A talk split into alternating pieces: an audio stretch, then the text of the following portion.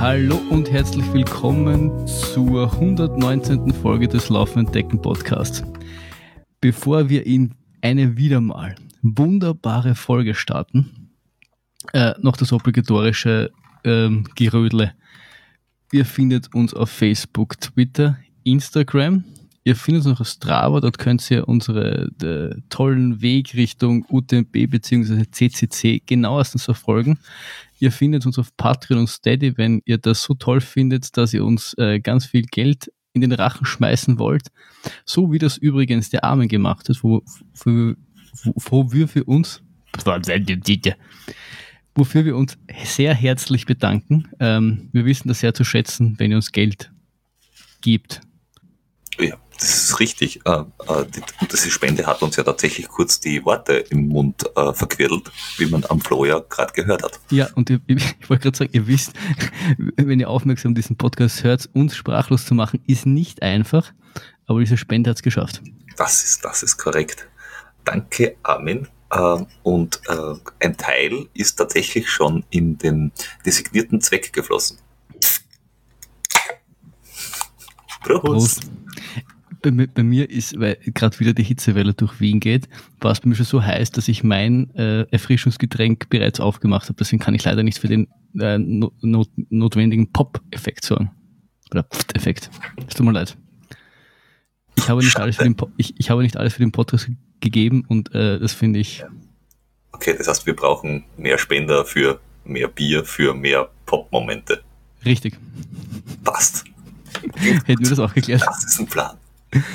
Ja, ich glaube, ich habe nicht. Ah ja, wir haben noch einen Shop, ja. den ihr auf laufendentdecken-podcast.at slash shop findet. Ja. Da könnt ihr die Liebe auch an eurem Körper tragen. Wenn das mal kein äh, aufreizendes Angebot ist, dann weiß ich eigentlich auch nicht. Oh, und, und äh, neulich gerade wieder getragen, ja, sie sind gut. Wir waren ja, wir waren ja seit langem wieder mal heute gemeinsam laufen am Sonntag. Heute ist heute zum Aufnahmetag ist Sonntag. Wir waren 30 Kilometer am berühmt-berüchtigten Bisonberg laufen und bis zur Burgkreuzen schon. Also wir haben alles abgelaufen, was ja. das lokale, äh, die lokalen Wege so hergeben. Und äh, jetzt weiß ich nicht, auf was ich hinaus Gekrönt mit einem äh, lecker, lecker veganem Eis. Uh, oh, oh, ja, ja, oh, oh ja, oh ja. War herrlich, war herrlich. Du wolltest auf die T-Shirts hinaus. Genau, und da hast du das T-Shirt getragen ähm, ja. aus unserem Shop und ich muss sagen, es, es, war, es war sexy. Ja, und der Backprint lenkt, der ist direkt unterm Rucksack und lenkt dann die Blicke der Nachlaufenden direkt auf die, das schönste Backgesicht, das man halt so hat. Richtig. Obwohl es schwierig ist, man muss mit einem Hintern konkurrieren und jeder, der dich schon mal live gesehen hat, weiß, das ist nicht einfach. Das ist wohl korrekt. so, jetzt habe ich aber Pluspunkte gesammelt. Äh, die reichen wieder für die nächste Stunde. Juhu. So. Nächste aber Stunde. du hast uns auch heute wieder wunderschöne Themen in der aktuellen Stunde mitgebracht, Peter. Korrekt, korrekt, korrekt. Äh, die aktuelle Stunde, nachdem wir ja neulich ähm, in Tokio die ähm, Olympischen Spiele 2020 hatten, was immer ein bisschen weird klingt, aber halt so ist. Ist genauso wie bei der Fußball-Europameisterschaft, die war auch die EM 2020. Ich, war. Ich, die haben das nur gemacht wegen dem Merch, oder? Ja. Weil, weil sie also schon e- gedruckt haben. Bei der EM weiß ich es definitiv, da haben sie es nur gemacht, weil sie halt alles schon gebrandet haben und quasi das Geld nicht nochmal rausschmeißen wollten für, für, für alles umtun. Für 50.000 Eddings, damit sie den Null durchstreichen oder einen drüber machen. Nein, ich habe also das ist ein bisschen belächelt worden, so ein bisschen hahaha. Aber eigentlich aus umwelttechnischer Sicht ist es ja eigentlich die richtige Entscheidung. Weil jetzt wirfst du, ich meine, die haben sicher einen Haufen T-Shirts und, und, und was es nicht da alles für Merchandising gibt, gedruckt und hätten alles wegschmeißen können und hätten alles nochmal neu produzieren müssen. Sie so hätten zwar einfach spenden können, aber grundsätzlich ja. Ja, aber du, du hättest es trotzdem nochmal neu machen müssen, egal ob du es spendest. Das ist wahr. Und äh, ähm, so ist es zumindest dann in der Review von dem Ganzen, also so von äh, Menschen, die dann Retour schauen auf äh, Olympische Spiele der, der, der Anfang 2000er, ist es zumindest nicht komisch. Weil es sind einfach vier Jahre im Abstand und nicht, warum ist das verschoben um ein Jahr. ist es ein, ein Schaltspiel quasi, das so mal ein Jahr verschoben ist. Ja. Ich, ich glaube aber, das wird, das wird so eine, eine Quizfrage irgendwann in der Zukunft werden, was besonders an den an der EM oder an der, der, der Olympischen Spielen 2020 war. Genau, das sehe ich. Und hier habt ihr als erstes die Antwort gehört, dass sie 2021 stattgefunden haben, die zwei Ereignisse. Ja, mhm. bitte, bitte merken, dann äh, gewinnt sie jeden ja, Quiz. Richtig. Das braucht sie bei Trivial Pursuit im Jahr 2055, falls ihr euch dann noch erinnern könnt, wie er heißt und was Trivial Pursuit ist. Richtig. So, äh, Olympische Spiele. Ähm, viel Leichtathletik, toll, toll. Äh, aber wir wollen eigentlich nur auf eine Distanz eingehen. Äh, und zwar auf den Olympischen Marathon, der bei den Damen äh, heiß umkämpft war.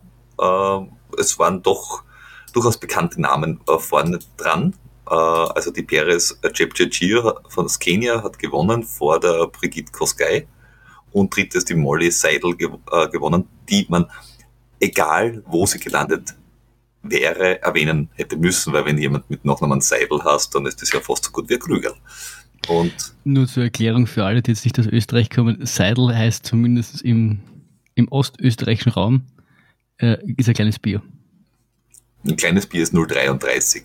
Es, es gibt ja komische Landstriche, wo das ein normales Bier ist aus. Äh, so habe ich nie verstanden. Ja, alles was drunter ist, ist eigentlich nur ein Fingerhut.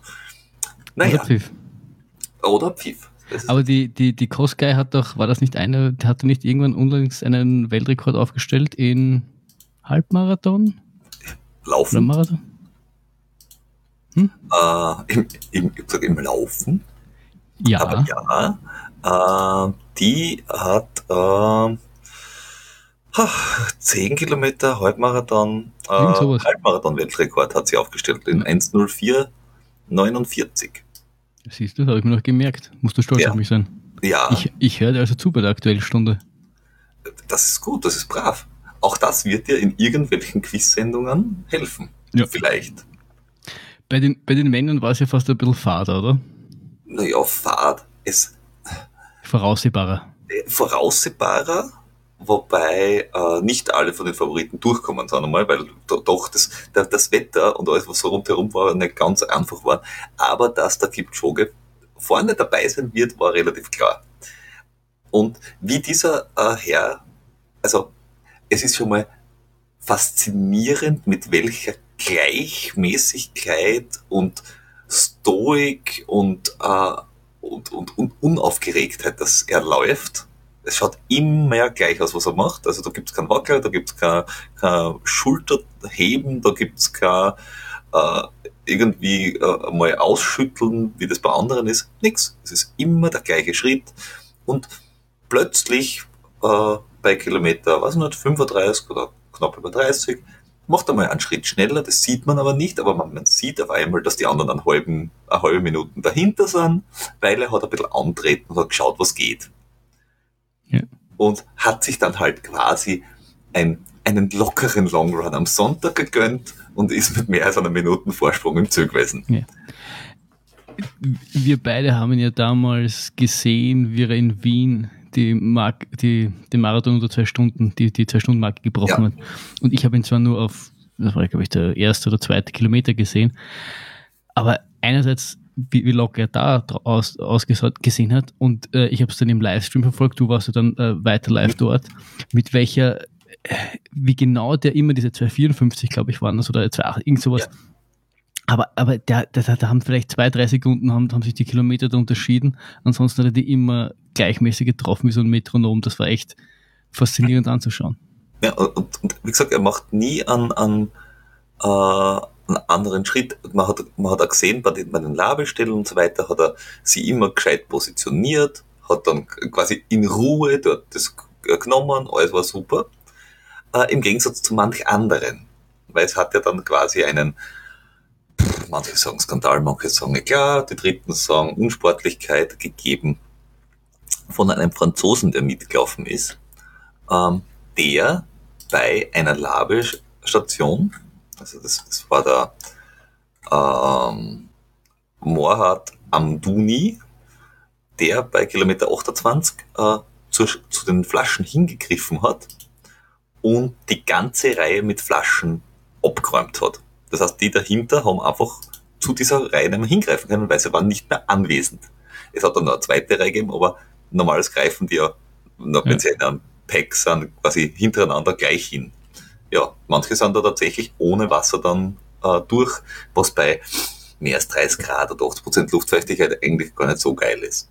Und vor allem bei dem, bei dem Effort, den die laufen, genau. auch nicht zu unterschätzen. Die kalkulieren das schon so, dass das eigentlich dann wirklich brauchen. Genau.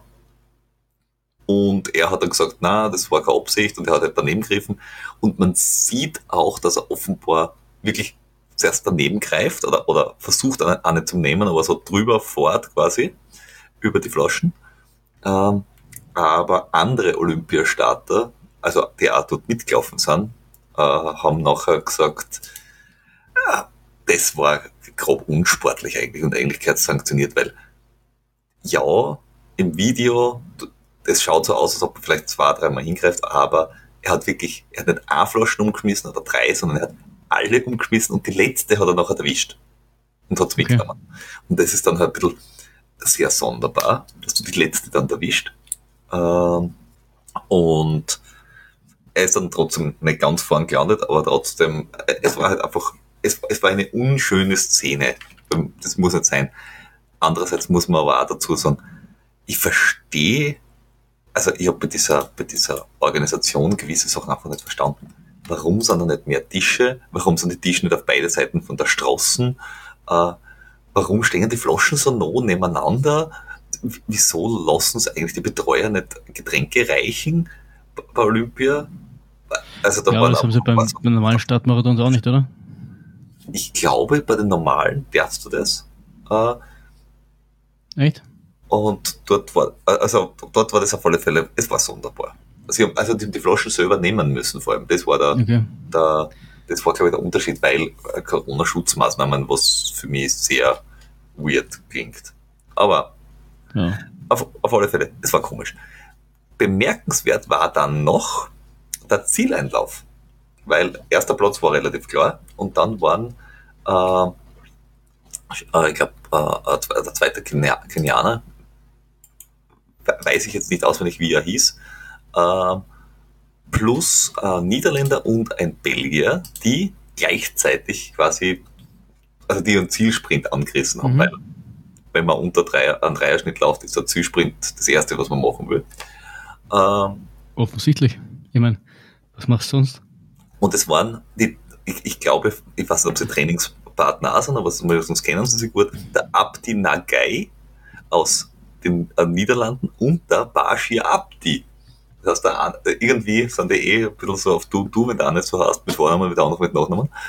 Ähm, und der Niederländer, äh, also der Abdi Nagay, äh, hat äh, den führenden, also den vor ihnen laufenden Kenianer überholt und hat während er zum Überholen angesetzt hat, schon dem zweiten gedeutet, dass er jetzt an, anziehen muss und hat ihm quasi vorbeigewunken, weil der Kenianer hat es nicht mitgekriegt, dass der quasi jetzt attackiert. Ja. Und sie sind beide um, ich weiß es nicht, eine, eine Schuhlänge oder eine, eine Schrittlänge dann Zweiter und Dritter geworden und haben sie dann äh, extrem gefreut für, füreinander. Ein bisschen bitter für die Kenianer, aber was soll man machen? Das ist der Sport. Genau. Aber es, es war halt zum Zustand war es halt irgendwie schon ganz cool, weil man gesehen hat, der kann noch und der wird schon Zweiter werden, aber er hat wirklich versucht, so quasi ja. seinen Buddy nach vorne zu bringen und der hat das auch noch geschafft. War, war sehr interessant. Ja, oftmals motiviert dich das. Ich habe ich hab das bei meinem, äh, wie ich, also nicht, ich glaube, es ist mittlerweile noch mein 5-Kilometer-Rekord, ich glaube schon noch, also Bestzeit. Da habe ich auch einen Typen gehabt, der ist dann vor mir, vor mir hergezogen und ich bin immer hin, hinterher, weil es war schon, das war ähm, Tierschutzlauf damals, wo es noch die zwei Runden auf der Donau gelaufen bist. Und das war bei der zweiten Runde und der, der hat mich einfach dann nach vorne gepeitscht. Dem hat das irgendwie anscheinend auch einen, einen, einen gewissen Kick gegeben, dass wir uns dann gegenseitig aneinander abarbeiten. Und äh, das habe ich cool gefunden damals. Ich, ich sehe deinen Blick. Ich stehe ich steh, ich steh dazu, was ich gesagt habe. Abarbeiten. Er hat, ihr habt euch also aneinander abgearbeitet und er hat dir dabei angeschrieben. Richtig. Lassen wir das mal so stehen. Ähm, apropos stehen lassen, ähm, was wir nicht stehen lassen wollen, ist, äh, dass auch deutsche und österreichische Starter am dabei waren und auch ganz gut dabei waren. Ähm, der beste Deutsche war, glaube ich, der Ringer, der 26. geworden ist. Der Österreich war es der, äh, der Peter Herzog, der 61. geworden ist. Das Lemo kein Thema, ist leider ausgeschieden. Äh, aber äh, es sind einige durchgekommen und äh, die Zeiten sind, auch wenn man 61. wird, ist die Zeit jetzt nichts, was man aus, aus dem Ärmel schüttelt. Das war auch trotzdem irgendwie sub 220. Ja. ja ich habe ich hab jetzt unlängst ein YouTube-Video gesehen vom Kipchoge. Äh, einen irgendwie Tempo, Intervall, irgendwas Lauf. Und der lasst da einfach mal so, so, der, das in so einer Trainingsgruppe, das acht Leute sein oder so. Und der lasst einfach mal da acht Leute, äh, sieben Leute stehen. Und das sind aber alles 210 Marathonläufer. Also es ist nicht so, dass die nicht wissen, wie man, wie man schnell läuft, aber der lässt die bei seinem Intervall, was er da hat, lässt er die beinhart stehen. Die schauen aus wie Anfänger und der putzt ja. sie davon. Ja. Ah, ich, muss mich, ich, ich, muss mich korrigieren. Der Peter Herzog ist 2,22,15 gelaufen, also knapp drüber. Ja. Muss man aber jetzt auch also fairerweise sagen, für, für, für Marathon-Weltelite ist das halt noch etwas weg, aber das muss erst einmal laufen. Also ja, ja, ich will die Leistung äh, da nicht schmälern, aber na, außerdem äh, bei so einem Rennen, äh, dass das, kein, das ist kein Rekordrennen, sowas, also so ein Meisterschaftsrennen ist nie ein Rekordrennen, sondern es ist ein Platzierungsrennen. Auf jeden Fall. Ja. Ähm, apropos äh, Platzierung, Platzierung äh, Race Around Austria. Wir sind im Radsport angekommen. Hin und äh, wieder tipptonen wir ja auch, auch äh, in, in, in den Radsport hinein. Genau. Und ein, ein guter Bekannter von uns, der, der Pep, ist mit seiner Mannschaft äh, mitgefahren ähm, beim Race Around äh, Austria und sie an, sie an. Sie sind auch gar nicht schlecht gewesen. Sie sind war ein Vierer-Team. Ja. Ähm, und er war einer der vier. Und da startet er irgendwo in Oberösterreich, meine ich jetzt. Ich habe es verfolgt, aber ich habe jetzt den, den, den Startort nicht im Kopf. Start weiß ich jetzt nicht auswendig. Muss ich Egal, aber du fährst wirklich die, die österreichische Grenze ab.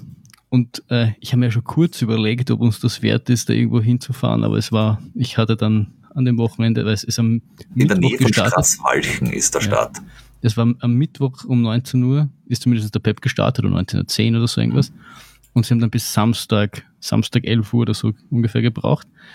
Insgesamt eben zwei Tage, 16 Stunden, 20 Minuten für 2168 Kilometer mit 30.000 Höhenmeter. Mhm. So.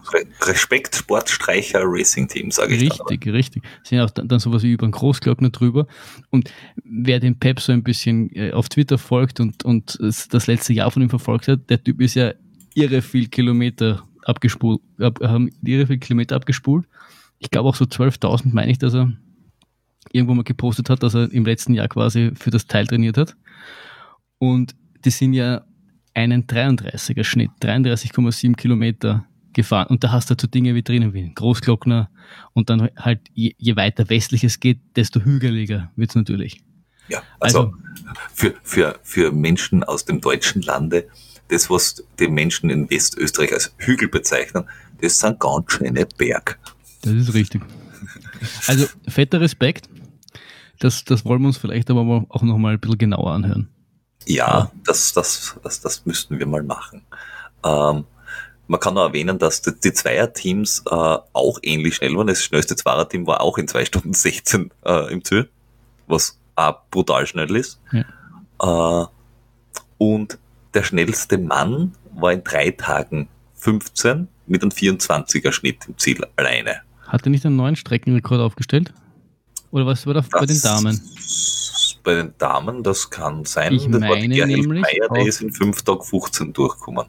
Ich meine nämlich auf OFAT, auf Sport OFAT, war dann nämlich ein Artikel, aber jetzt schaue ich gerade.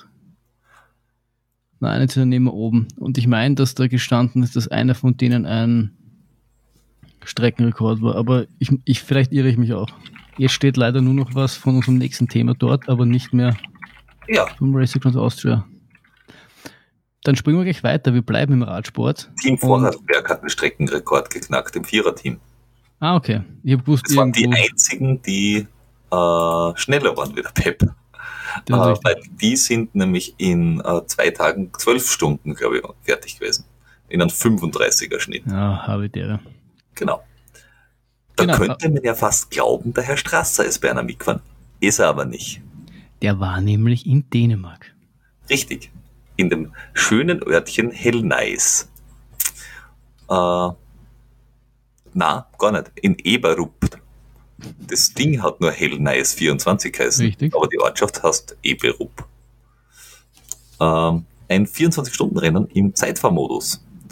Äh, mit Wellen und, und, und längeren Runden. Also 34 Kilometer Kurs. Genau, mit 140 Höhenmetern.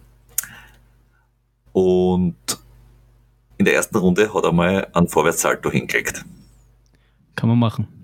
Sollte man aber auf dem Radl nicht. Vielleicht keine gute Idee, schon klar. Außer man ist Dave Mirror und fährt BMX. Dann kann man das machen. Aber er war der Einzige, der das machen können.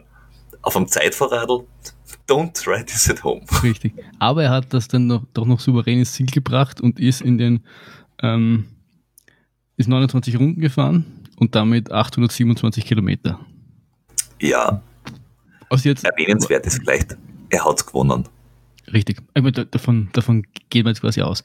Ja, Wer, wer, wer ein bisschen, wir haben ja das letzte Mal oder das vorletzte Mal, vorletzte Mal, glaube ich, schon, schon über seinen 1000 Kilometer Weltrekord geredet und wie faszinierend er ist.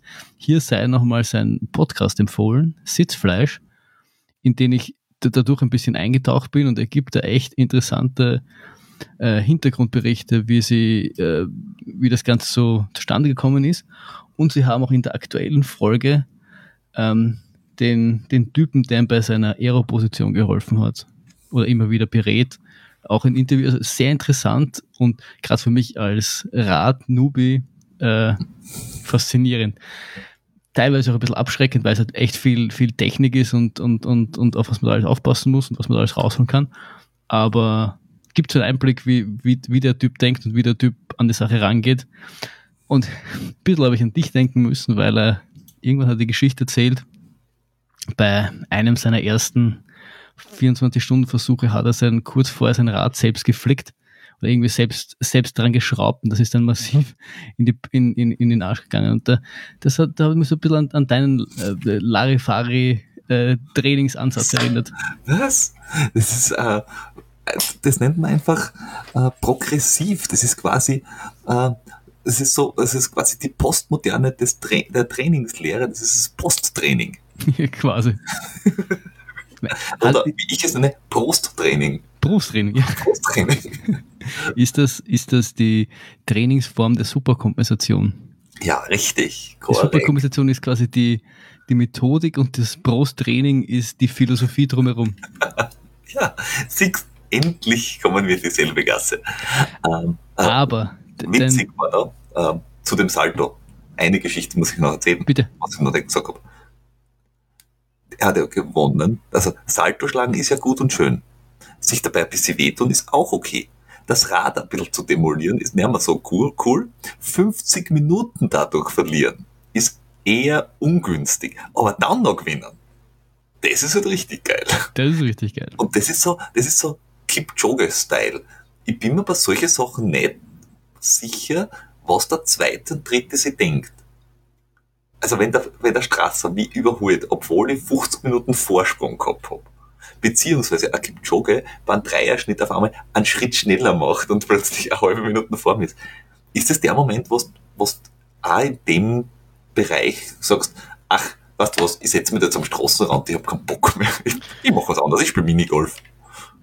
Ich glaube, das, ich glaube, also beim Kipchoge hätte ich ein bisschen eine andere, vielleicht andere Meinung, weil ich mir ein bisschen besser auskennt, glaube ich. Aber ich glaube, dass das auf dem Level, dass sich das motiviert. Ich glaube, dass, das, dass du so einen Ehrgeiz hast, dass du sowas brauchst. Das ist quasi dein Nord, Nordlicht, das sich antreibt und einfach noch härter trainieren lässt. Ich glaube, dass Leute, die so ehrgeizig sind und so auf so einem Level laufen, ich glaube, die brauchen sowas. Du siehst das auch immer wieder von so ewigen Zweiten, ähm, oder unter Anführungszeichen ewigen Ja. Zweiten, wenn dann der Erste quasi aufhört, die dann nicht automatisch einfach alles gewinnen. Nimm Beispiel Hirsche und Christoffersen her. seitdem der Hirsch schon immer läuft, hat der Christopher, ist der Christophersen auch nicht alle in Grund und Boden gefahren. Ich glaube schon, dass die, dass der, in dem Fall quasi, dass so ein, und ein Hirscher einen Christophersen braucht und vice versa. Die spornen sich einfach an. Ich glaube, da ist es genauso. Mhm. Ich glaube, die brauchen sich einfach gegenseitig. Und beim Straße ist halt die Frage, aber da kenne ich mich im Radsport zu wenig aus, wie groß seine Konkurrenz dort war. Weil er ist doch relativ, also, ich habe den Podcast gehört, relativ spontan dorthin. Und wenn er da jetzt nicht die allergrößte Konkurrenz war, ja, dann gewinnt es halt statt mit einer eineinhalb Stunden Vorsprung halt nur mit 40 Minuten oder so irgendwas. Ein 24-Stunden-Renner mit eineinhalb Stunden Vorsprung gewinnen. Naja, aber also im, im Sinne von, von, von oder gewinnt es halt nicht mit 40 Kilometer Vorsprung, sondern nur mit. Ich, ich wollte nur darauf hinweisen, ja, dass man einen 24-Stunden-Renner ja, nicht in 22,5 fahren kann. Weil er, weil er halt, weil er halt die, die, naja, theoretisch, wenn er 23 Stunden gefahren ist und, und alles sind schon so weit hinten, dass er stehen bleiben kann. Wurscht. Aber ich glaube, du weißt, was ich meine. Natürlich weiß ich, was du meinst. Ich wollte dich nur weiter ausführen lassen. Ja, ja, ja. Aber er hat ja, er hat ja bei irgendeinem, bei irgendeinem Weltrekord, bei irgendeinem Rekordversuch oder so, oder bei Dings hat er noch eine halbe Stunde vor aufgehört, weil er gemeint hat, das reicht schon und er braucht nicht mehr. Das ja. war in der Folge, wo es um die 1000 Kilometer ging, weil er schon den Weltrekord hatte und dann irgendwie gemeint hat, er braucht jetzt nicht noch 30 Kilometer drauflegen oder so, weil er genau, die 1000 eh nicht knacken kann. Ich glaube, das war bei seinem, beim Berlin, ersten oder? Mal. Bitte?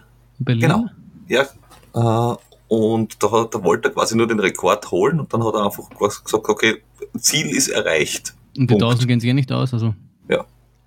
Ähm, aber wo Ziel ist erreicht.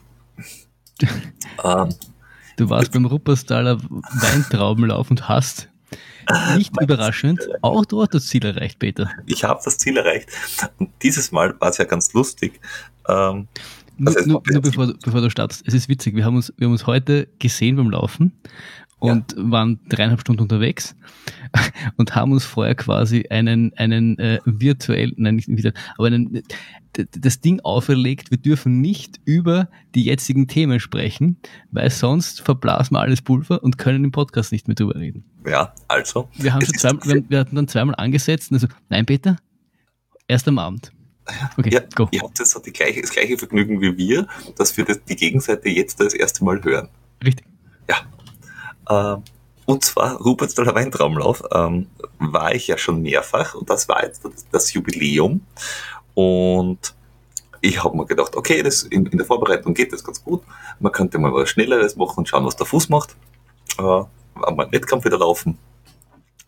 Und bin die letzten beiden Male, wenn ich mitgelaufen bin, bin ich ja in meiner Altersklasse jeweils Vierter geworden. Das ist ein bisschen Essig. Jetzt da habe ich wieder geschaut, wer ist angemeldet. Und dann siehst du zwei, drei Leute, die du schon kennst und denkst da, hm, das ist nicht gut. Oder das geht, oder den könnte man vielleicht knacken. Und dann habe ich mir die 10 Kilometer Leute angeschaut, dann habe ich mir 5 Kilometer Leute angeschaut, habe bis zum letzten Tag gewartet, habe taktisch mich auf die 5 Kilometer angemeldet statt auf die 10. Habe gedacht, schauen wir mal, vielleicht geht.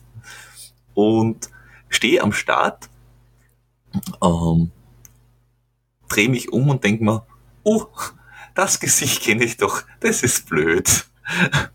äh, war jemand da, der schon in Wien ein paar Mal mitgelaufen ist, und mir gedacht, okay, ganz fahren wird schwierig. Also schauen wir, wie weit wir kommen. Ähm, habe aber einen großen Vorteil gehabt dieses Jahr, dass ich in einer anderen Altersklasse laufe. Du bist ja, du bist ja dieses Jahr in Altersklasse raufgesprungen. Richtig. Und das ist, das hat sich im Nachhinein als sehr praktisch erwiesen.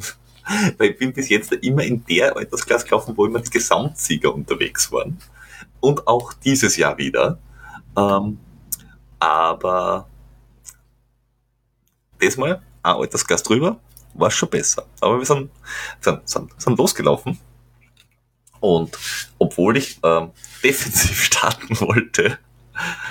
Das ist die größte Lüge, die du dir jemals erzählt hast, Peter. Du, du, du gib's einfach auf. Also ich meine, ja, wenn du, wenn wir, wenn du jetzt ECC laufst, dann hoffe ich, dass du deine Lektion gelernt hast. Aber bei einem fucking 5 Kilometer Lauf, wenn du defensiv startest, dann hast du schon den ersten Fehler gemacht. Na, defensiv starten war äh, ich habe gewusst, dass der eine Typ dabei ist, dass der schneller laufen kann wie ich. Ein bisschen. Und habe gedacht, ich laufe nicht die, den ersten Kilometer ganz vorne, äh, sondern ich versuche mich hinter den einzuordnen. Du warst vor Das ihm. war mein, das war mein Defensiv. Das war Platz 4. Äh, Du warst vor ihm dann, oder? na, Was wirklich war- hinter ihm? ich, bin, ich habe genau hinter seinen Hacken eingeordnet Ah, und habe mir gedacht, ich schaue, ob ich, wie lange ich an dem dranbleiben kann. Äh, habe aber nicht gewusst, dass der in einem, ich weiß es nicht, ich glaube 3,35er Schnitt da mal losgelaufen ist. Weil, Eher selbst, unpraktisch. weil selbst wir zwei immer gelaufen sind bei solchen 5 bis 10 Kilometer Läufen. Und ich ja bis jetzt auch immer schneller war, also zumindest meine Bestzeiten, glaube ich, auch schneller sind als deine, bist, bist du trotzdem den ersten Kilometer immer davon gelaufen. Richtig. Und dort war das ähm, äh, spannend, weil wir, wir sind losgelaufen, die ersten 500, 600 Meter gelaufen und dann kommt so die erste 90-Grad-Kurve und da habe ich so aus dem Augenwinkel nach hinten geschaut und wir waren vier Leute vorne, also ich war Vierter. Der erste war, was Gott wo, der ist, glaube ich, in 3,25 losgelaufen und ist, glaube ich, auch nie großartig langsam geworden Mhm. langsamer waren, der hat dann auch gewonnen mit, ich weiß es nicht, einer halben Minuten oder Minuten, Minuten Vorsprung. Äh, Ja. Absurd schnell. Äh, und der zweite, äh, und äh, war, kurz, äh, war, war kurz vor mir, der dritte ebenfalls genau vor mir und dann war ich der vierte und schaue aus dem Augenwinkel nach hinten und denke mir, huch, noch 500, 600 Meter, da ist aber schon ein größerer Abstand nach hinten. Und dann habe ich gedacht, na gut, das heißt, jetzt geht es darum, wie, wie, wie, geht das rechtliche Rennen weiter, wie lange kann ich dranbleiben. Ja. Hat funktioniert so zwei Kilometer, zweieinhalb Kilometer, dann ist es so zentimeterweise oder zehn Zentimeterweise größer worden, Ja. das Loch, wo ich gemerkt habe, das schaffst du nicht mehr, das geht sich nicht aus. Dann war ich auf einmal auf einen Viererschnitt und ich dachte, hm, Viererschnitt geht vielleicht noch, dass ich, dass ich den Platz halte, dass ich Vierter bleib. Ähm, dann, äh, dann ist es ein bisschen wellig, weil du hast auf, die fünf, auf dem 5 Kilometer kostet trotzdem irgendwie, weiß ich nicht, 60 Höhenmeter. Ja. Ja, ist gut. Äh, ne, das geht durch so, so Äcker und, und Felder und dann geht's äh, über so eine Dorfstraße, so ein äh, Hügel, also weil es ja ein Weinbaugebiet da ist. Ja. Und ganz am Schluss, der Puls war schon so 190 in der Gegend. Das heißt, du das ist da bei den Ohrwaschel schon raus. Mhm. Äh, Gesichtsausdruck semi-entspannt. äh, und da haben wir gedacht, na gut, nach hinten, das muss sie ausgehen, dass ich das, dass ich das halte, aber nach vorne, da wird halt nichts mehr Ja. gut werden. Äh, bin dann ins Ziel gekommen, als Gesamtvierter, again, nur, normalerweise bin ich Gesamt 15. ungefähr gewesen, Altersklassenvierter. Dieses Mal Gesamtvierter, Altersklassen Zweiter. Jawohl, jawohl. Und jetzt habe ich endlich auf 5 Kilometer Zeit stehen. Und wie schnell? 18,59. Da bist du exakt genauso schnell wie ich. Ja, also auf einer ebenen Strecken kann, oder kann, kann man vorstellen, geht noch was, aber, Ja, aber ich bin jetzt erst mal da 19 Minuten. ich weiß ehrlich gesagt auch gar nicht mehr, ob ich das, ob ich das noch, also ob ich das mit im aktuellen Trainingszustand drauf hätte. Ich glaube, du wirst schneller sein sogar. Weil du hast ja relativ viele Intervalle gemacht im Winter. Bergintervalle. Ja, eben. Mal schauen, ich, mein, mein grundsätzlicher Plan wäre ja wieder äh, nach dem UTMB, nach der adäquaten Pause und dem äh, angemessenen Wundenlecken, dann eh wieder ein bisschen auf die Laufbahn zu gehen. Dann schauen wir, was möglich ist. Ja. Geht wieder ein bisschen back to the basics. Ja. Und zum Trainingsplan. Auf jeden Fall. Was sonst?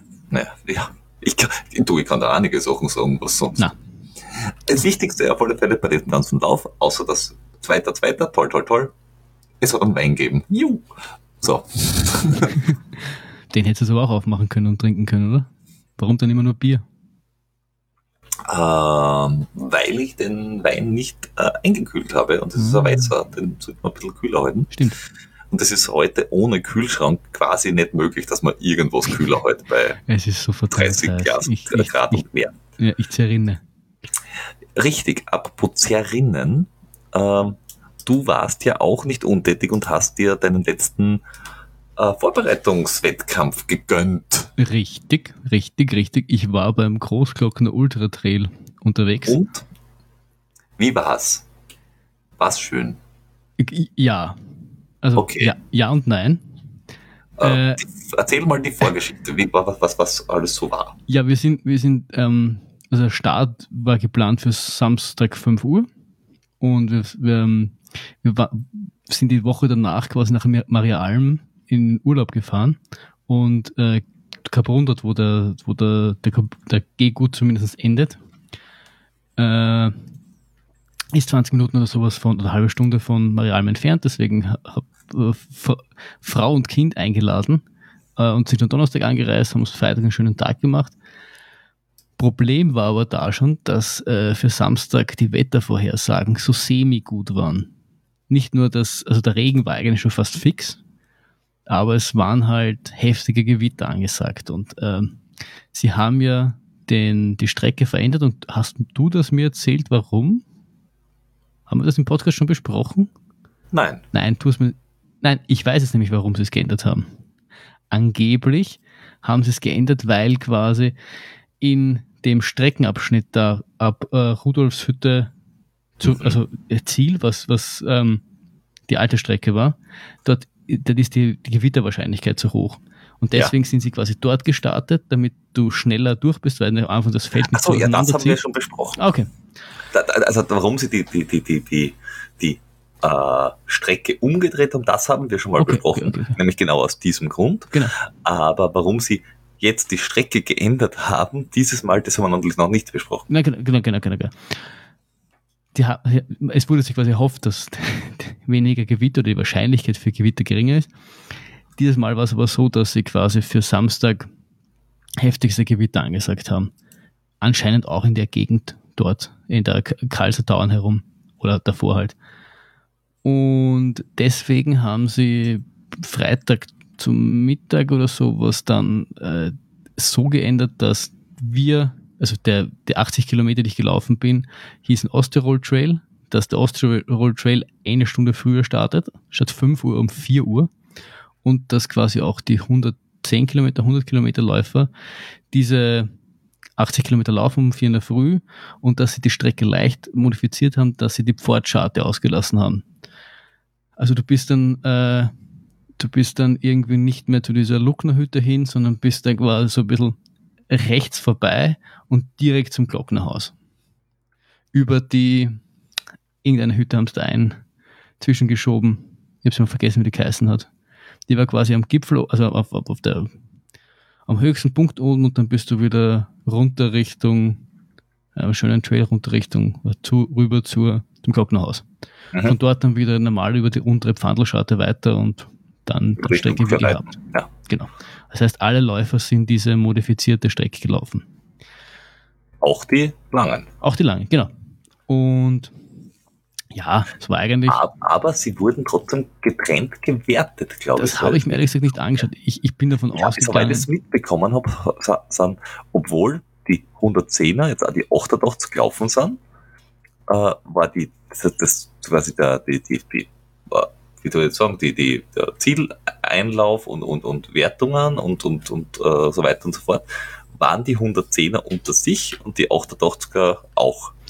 Wa- Wahrscheinlich ziemlich Ja, sicher, weil sie jetzt auch äh, auf die Gachen wahrscheinlich die ganzen, das System jetzt nicht geändert haben und die alle irgendwie zusammengeführt haben, weil die haben das halt irgendwie Freitagsmittag oder irgend sowas entschieden.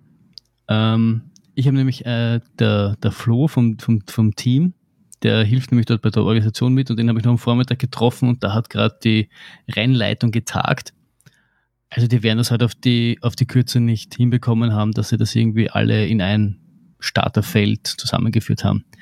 Was denn, ich glaube, vom, vom, vom Spirit her, sage ich einmal, der, der als erster ins Ziel kommen ist, egal ob er jetzt offiziell bei den 110 gelaufen ist oder 80, also wenn ich, das wäre, hätte ich mich als Sieger gefühlt, egal ob ich jetzt, wo ich genau bin. Und wenn ich nach dem ins Ziel komme, wäre aber der vor mir wäre ein 100 Kilometerläufer gewesen, hätte ich mich trotzdem als Zweiter gefühlt, weil wir, die Leute sind einfach dieselbe Strecke gelaufen. Weißt du, was ich meine? E e eben drum, deswegen äh,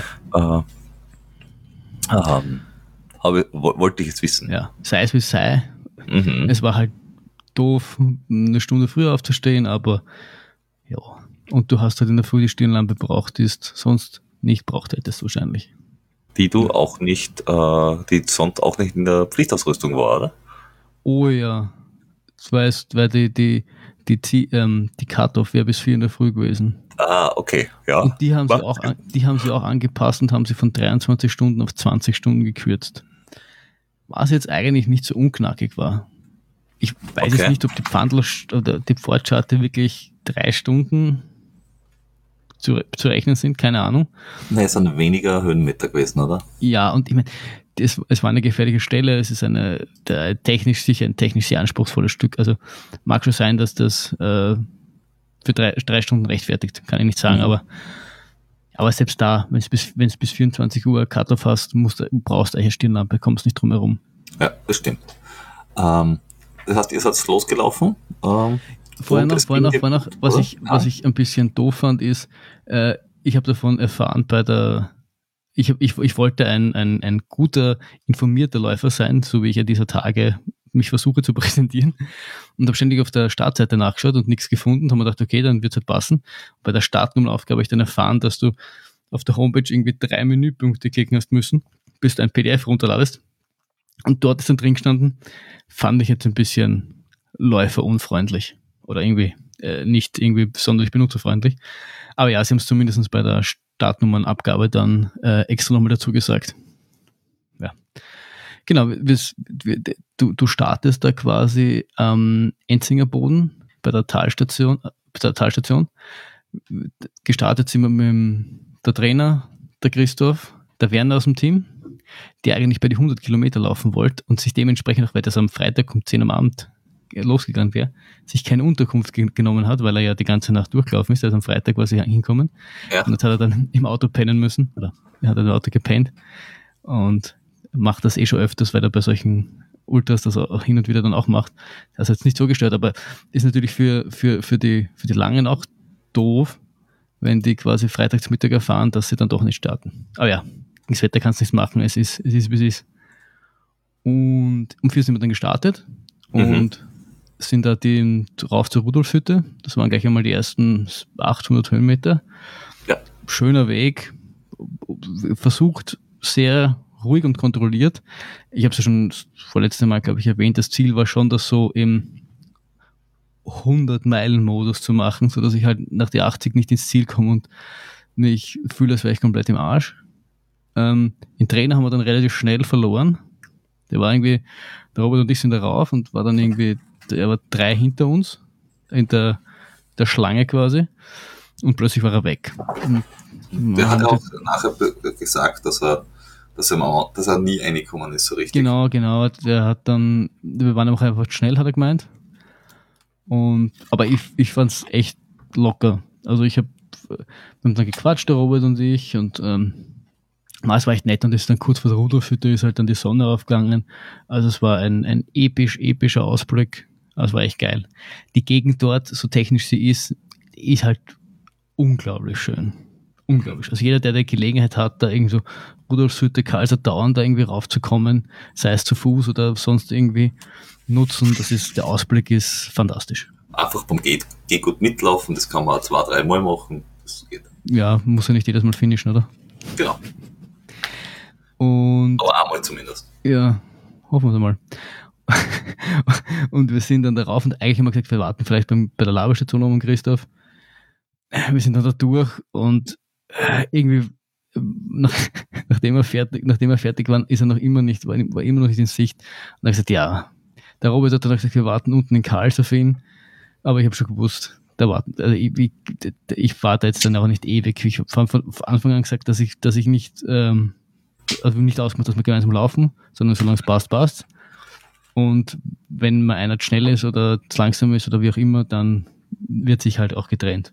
Und sie haben auch den, genau, es war auch noch, sie haben noch die, die Dropback, das eigentlich im Glocknerhaus war, was genau in der Mitte bei Kilometer 40, vorgezogen nach Karls bei Kilometer 25 oder 23. Wo, wo du das noch genau nicht brauchst. Wo du das so semi brauchst. Muss, das muss ehrlich sein. Ja, ich habe trotzdem halt äh, äh, Brauchst du einen 80er äh, Dropback? eh nicht so wirklich, aber ich habe halt Red Bull drinnen gehabt.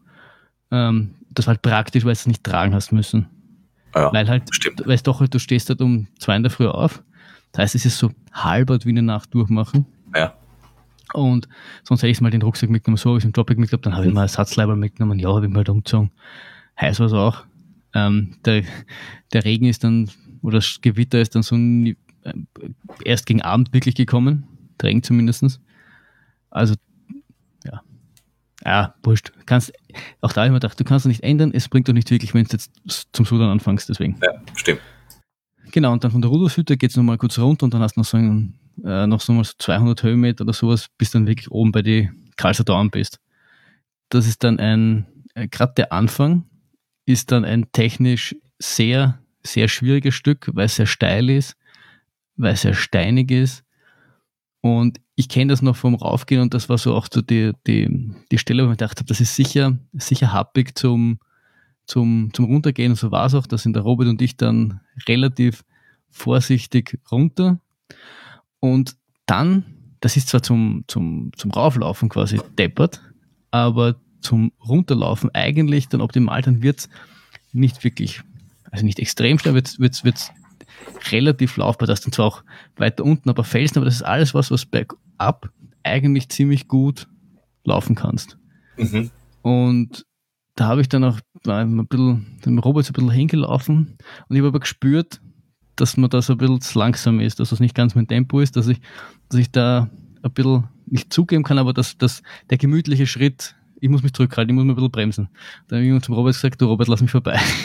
mich juckt so ein bisschen und bin dann einfach runter. Und das ist echt, das ist wirklich gut gegangen. Also da, da geht es dann eben von so Kilometer, was 18 oder sowas, bis 23 oder was das da ist, geht es quasi, quasi nur bergab. Oder ja. Grad, da geht es nie wirklich bergauf. Am Schluss habe ich dann sogar ein paar Kilometer gehabt, wo dann 15 gestanden ist. Das war mir dann fast schon ein bisschen unheimlich. Ja, aber das war, war, war gut. Dadurch, dass auch die Tage davor so geregnet hat, ich habe es da heute eh schon gesagt, ich finde dann, dann sind die, sind die Wege weniger steinig, weil es irgendwie die Erden dahin schwemmt oder so. Ich, zumindest mein, war mein, mein wenn es dann wieder auftrocknet hat, ja. Ja, genau. wenn es noch gatschig ist, ist es eher blöd. Und da war auch so die, die einzigen drei Minuten in meinem Rennen, wo es kurz getröpfelt hat. Da habe ich mir dann schon gedacht, oh, jetzt muss ich mal was anziehen. Aber es war dann im nächsten Moment was wieder weg und dann war wurscht. Okay. Da hat es mich dann auch, dann auch einmal kurz aufgeschmissen. So ein bisschen seitlich ausgerutscht, das sollte sich nachher noch etwas rächen. Mhm. Und so, so. Ja, ja, ja, ja, ja. Und dann bin ich eben nach Karls runter und da ist mir echt gut gegangen. Also da war ich wirklich, da habe ich gedacht, geil, geil, geil, geil, geil. Das da hast du dich auch das erste Mal gemeldet. Ja, ich bin gerade aus Karls raus. Meine Uhr sagt Kilometer 25. 4 Stunden 24, sie hat gerade gebimmelt. Es geht gut. Es geht gut. Ich habe ein bisschen Pomale angefangen. Die ersten 1000 waren ja der erste Anstieg. Und dann runter ein bisschen laufen lassen. Muss sagen, geht gut. Und jetzt gibt es den zweiten Anstieg da auf die, ich glaube die Originalstrecke, auf die Pfortscharte rauf. Keine Ahnung, wie es mit der Streckenänderung genau ist. Das Wetter hält aber derzeit. Ein bisschen wolkig, aber sonst okay. Und es geht bergauf. Ja, ansonsten geht's. Und ne, voll geil. Kannst du gar nicht glauben. Ich bin noch immer gehypt. Und ich melde mich später. Ja.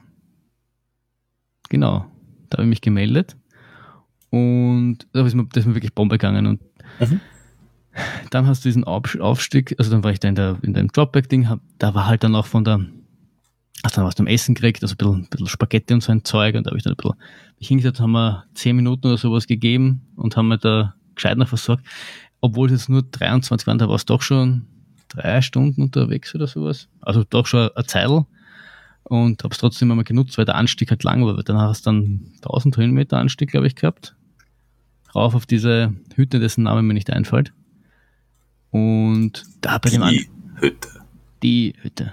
Die, bei dem Anstieg rauf ist mir auch echt noch, da war es cool. Da ist mir echt gut gegangen. Habe ich auch relativ gefühlt, relativ flott unterwegs, viele Leute irgendwie eingeholt im Gehen da habe ich mich in meinem Element gefühlt. Mhm. Die letzten, letzten paar Meter rauf waren dann schon ein bisschen zart, da habe ich gedacht, vielleicht bin ich ein bisschen schnell angegangen, weiß ich nicht, aber es, es war einfach gut und es war auch nicht technisch. Also du hast, du hast jetzt schon den Unterschied gemerkt zu, zu sonst. Das war halt die, die, die Ausweichroute Und die war halt nicht so, ist nicht so weit draufgegangen und war deutlich weniger technisch als jetzt. Dings haben wir gedacht, eigentlich für Blick UTMB jetzt eh nicht so schlecht, weil der ist eh nicht so technisch, wie der G-Gut sein kann. Mhm. Und dann bist du auf diese Hütte rauf, das war dann ungefähr Kilometer 33 oder sowas. Da habe ich noch einmal mit der, mit der Freundin telefoniert und dass mir gut geht. Und dann geht es eben so 10 Kilometer, wählt das so dahin bis zum, bis zum Glocknerhaus. Ja. Beim Glockner, von der, von der, vom Stausee vom Glockenhaus, habe ich dich mhm. nochmal bei dir gemeldet. Richtig, richtig. Und, und da warst du gut und schnell unterwegs. Ja, da war ich gut. Da, da habe ich dann aber, da habe ich dann ein bisschen, ein bisschen gespürt, war halt auch schon sieben Stunden, ich weiß ehrlich gesagt nicht auswendig, wie viel Zeit ich da schon, war schon deutlich, deutlich äh, lang unterwegs. Habe schon ein bisschen gespürt, irgendwie so Kreislauf, ich weiß nicht. Mich reingesetzt, habe dann ein paar Spaghetti gegessen, so, so Nudeln mit, mit Tomatensauce, waren keine Spaghetti, sondern Penne oder Wurst. Äh, und da habe ich dann äh, darauf auf die Pfandelscharte, auf die mhm. untere Pfandelscharte, habe ich dann so mein erstes, erstes Tief gehabt. Ähm, da hast du quasi 500 Meter Anstieg gehabt, dann warst du irgendwie so ein bisschen oben und hast nochmal so einen Schnapperer rauf gehabt auf diese Pfandelscharte. Mhm. Und darauf, boah, da, da ist man dann, da ist man dann, da ist man dann zart gegangen. Also da langen Tag gemerkt und irgendwie, da haben wir gedacht, Alter, wenn es da beim UTMB so früh genauso geht, irgendwie äh, geschissen und, und, und oh mein Gott, dann fängt halt ein bisschen im Kopf der, die, die Spirale sich zum Tränen. Aber ich, ein bisschen Brainfuck quasi. Ein bisschen Brainfuck. Aber eigentlich habe ich dann, also es ist nicht so, dass ich nicht äh, vorwärts kommen war. Nicht mhm. ganz so schnell wie jetzt die anderen Anstiege davor, aber ich bin trotzdem noch ganz gut, guten Schrittes rauf und habe gedacht, wurscht, du nimmst einen Zacken raus. Beim UTMB rast du da ja auch nicht die, die Anstiege rauf, weil, äh, weil es das einfach zu unökonomisch ist und sammelst dich quasi ein bisschen. Hab mir dann auch irgendwann mir einfach zwei Gels nochmal reingepfiffen. Hab, weiß nicht, ob ich Zähne gegessen habe, ich keine Ahnung.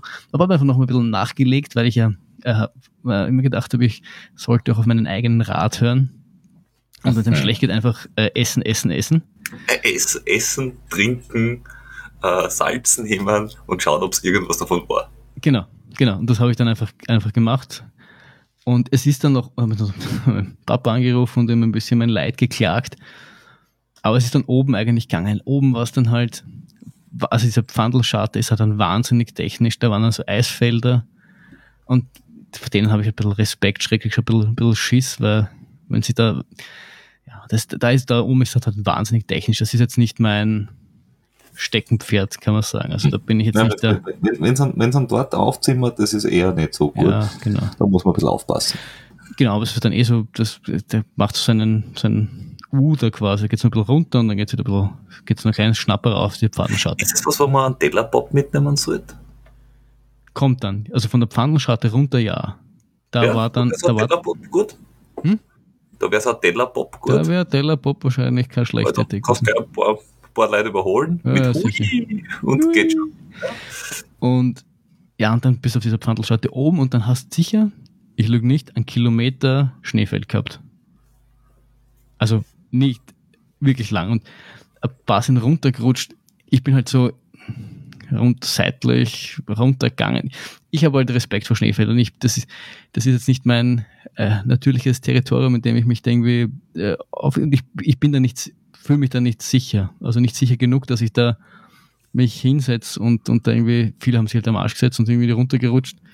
Da bin ich ein bisschen zu sehr Schisser. Ich weiß nicht. War aber irgendwie nicht. Und auch, dass ich da schnell irgendwie so laufen lasse. Hast du Angst davor, dass irgendwo ein spitzer Stein raussteht? Dass ich, ja.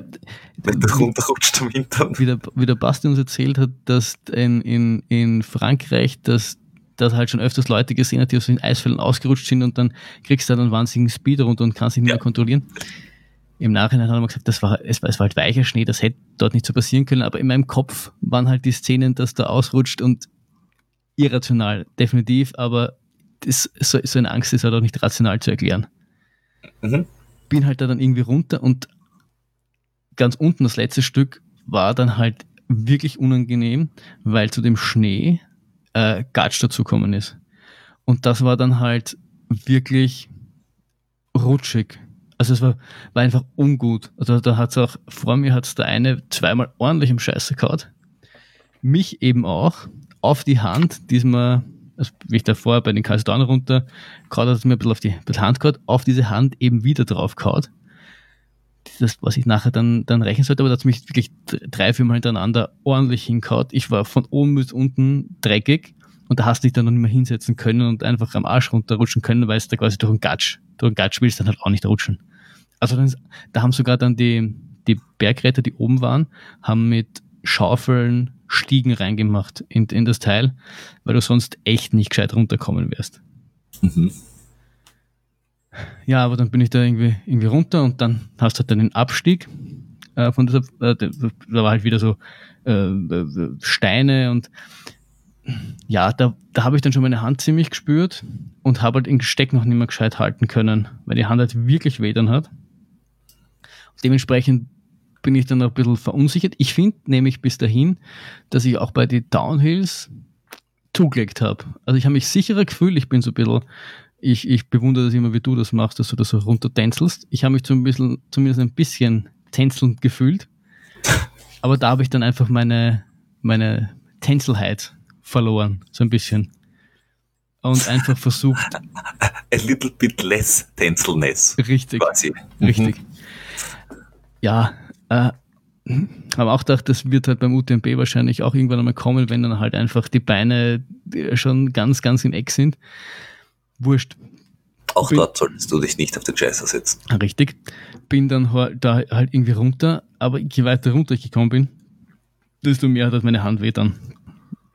Ich habe halt echt den, den Stecken quasi nicht mehr zusammendrücken können. Hab dann kurz bevor dieser, also da gestern so einen steilen es, es schlängelt sich so Single-Trail-mäßig runter und irgendwann kommst du auf eine Vorstraße. Und kurz vor dieser Vorstraße habe ich dann versucht, ähm, ähm, aus meinem aus meiner Flasche trinken, die quasi rauszunehmen. Da habe ich kurz geglaubt, ich schief mich an, so wäre das dann, meine Hand. Äh, dann habe ich dann, hab gedacht, ich muss irgendwen anrufen und, und mein, mein Leid klagen. Als ich diesen, mhm. mit was so einem Zangengriff mein Handy angegriffen habe, habe ich wieder geglaubt, ich schief mich an, weil das so weh dann hat. Also, und dann, ja, dann habe ja. ich halt dem, äh, im, im, meinen Papa angerufen und da, da haben mich die Emotionen vielleicht ein bisschen übermannt, weil ich mich halt so über mich, über mich selbst geärgert hat, dass ich da jetzt äh, irgendwo im Nirgendwo bin, dass ich schon wieder, dass mir schon wieder so ein Scheiß, Scheiß passiert ist bei diesem Drecksrennen. Ich kann so sagen, wie es wie. Ich habe dir dann noch eine Sprachnachricht geschickt, wo ich oh ja. alle Schimpfwörter, die mir eingefallen sind, benutzt habe und diesen Lauf alles verflucht habe, was mir eingefallen ist ja, ein, eine schöne Sprachnachricht. Servus, mir geht's nicht gut. Ich bin irgendwo bei Down auf die Handfläche gefallen. Das war dann eigentlich äh, relativ schnell weg und dann bin ich ziemlich gut weiter. Und jetzt rauf auf das, die untere äh, Pfandelscharte. Das ist so weh, dann ich meine Hand kann kaum ein Gel aufmachen. Äh, ich kann mir, wenn ich, wenn ich, ich kann mal stecken halten, ohne dass alles weh tut. Ich trabe da jetzt mal bis nach Verleiten, glaube ich, ist die nächste. Oder gehe mir. Und dann lassen wir das mal anschauen. Im besten Fall ist nur gestaucht. Im schlimmsten Fall ist irgendwann der Mittelhandknochen halt, weil so ist nicht angeschwollen. Aber wenn da so ein Haares drinnen ist, mir schwant Böses. Mir schwant Böses, mein Freund bin gerade ein bisschen frustriert. Es geht mir ziemlich auf die Eier. Und ich ärgere mich über mich selbst. Und ich hätte auf mich, auf mein 2018 nicht hören müssen und diesen Scheißdreck hier nie wieder laufen. Dann schicken sich da die untere Wandelscharte über ein ein Kilometer langes Schneefeld. Ich habe, glaube ich, da würg irgendwen.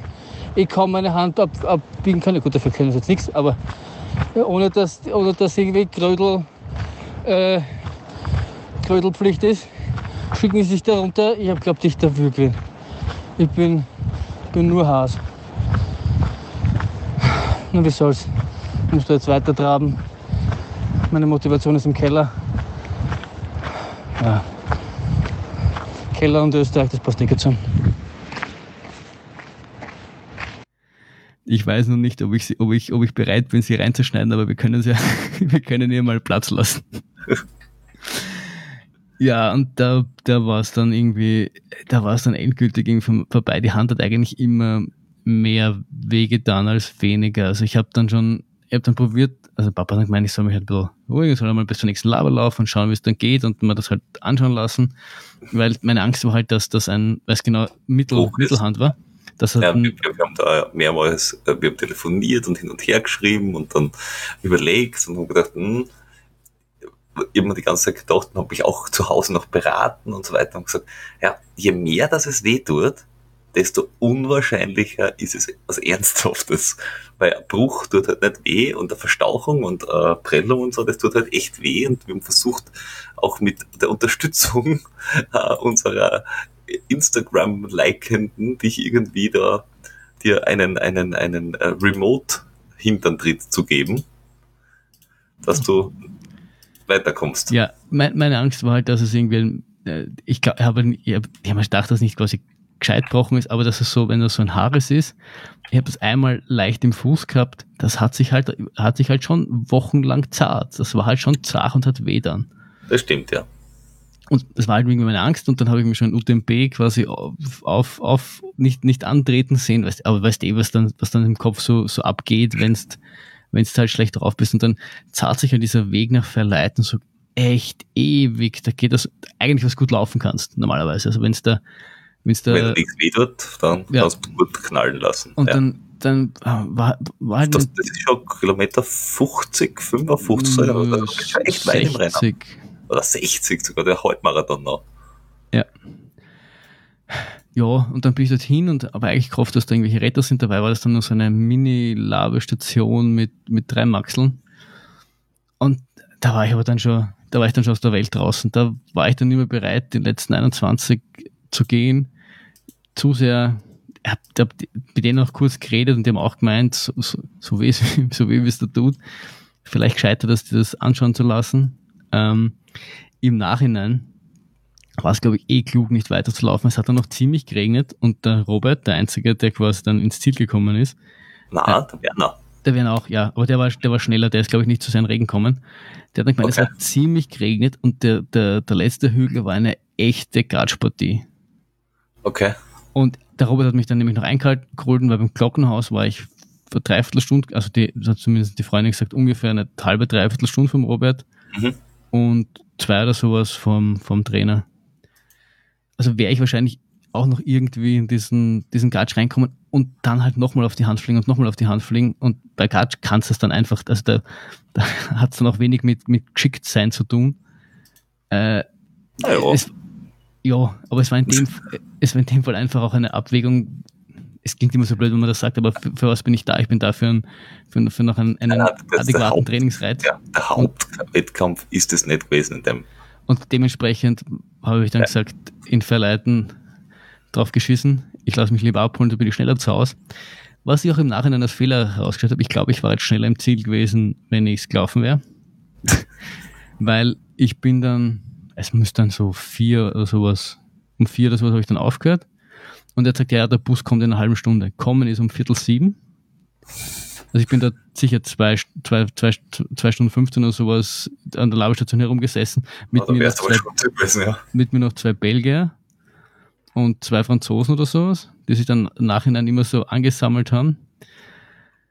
Im Bus, lustigerweise, der ist nämlich vom Glockenhaus runtergekommen, ist dann der Christoph drin gesessen, der Trainer der hat dann mit dem Glockenhaus WO gehen müssen, weil er, weil er zu langsam war. Dem ist halt an dem Tag auch nicht gut gegangen. Der ist irgendwie, ja. wie gesagt, er ist nie wirklich reinkommen und äh, langsam dann einfach gewesen. Und, und wie es endlich gegangen ist, war, war, es schon zu spät.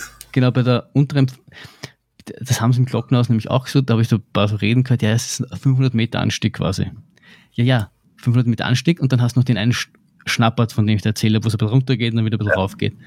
Und die 500 Meter hat er, gesagt, jetzt, jetzt haut er nochmal raus und gibt nochmal alles, weil wenn du dann über die Pfandelscharte drüber bist, dann geht, dann ist es von die Cut-Off her gemütlich, dann hätte er noch e ewig Zeit gehabt. Aber sie haben ihn quasi vor diesem Schnapper haben gesagt, er kommt nicht mehr rechtzeitig bis zur Pfandelscharte rauf.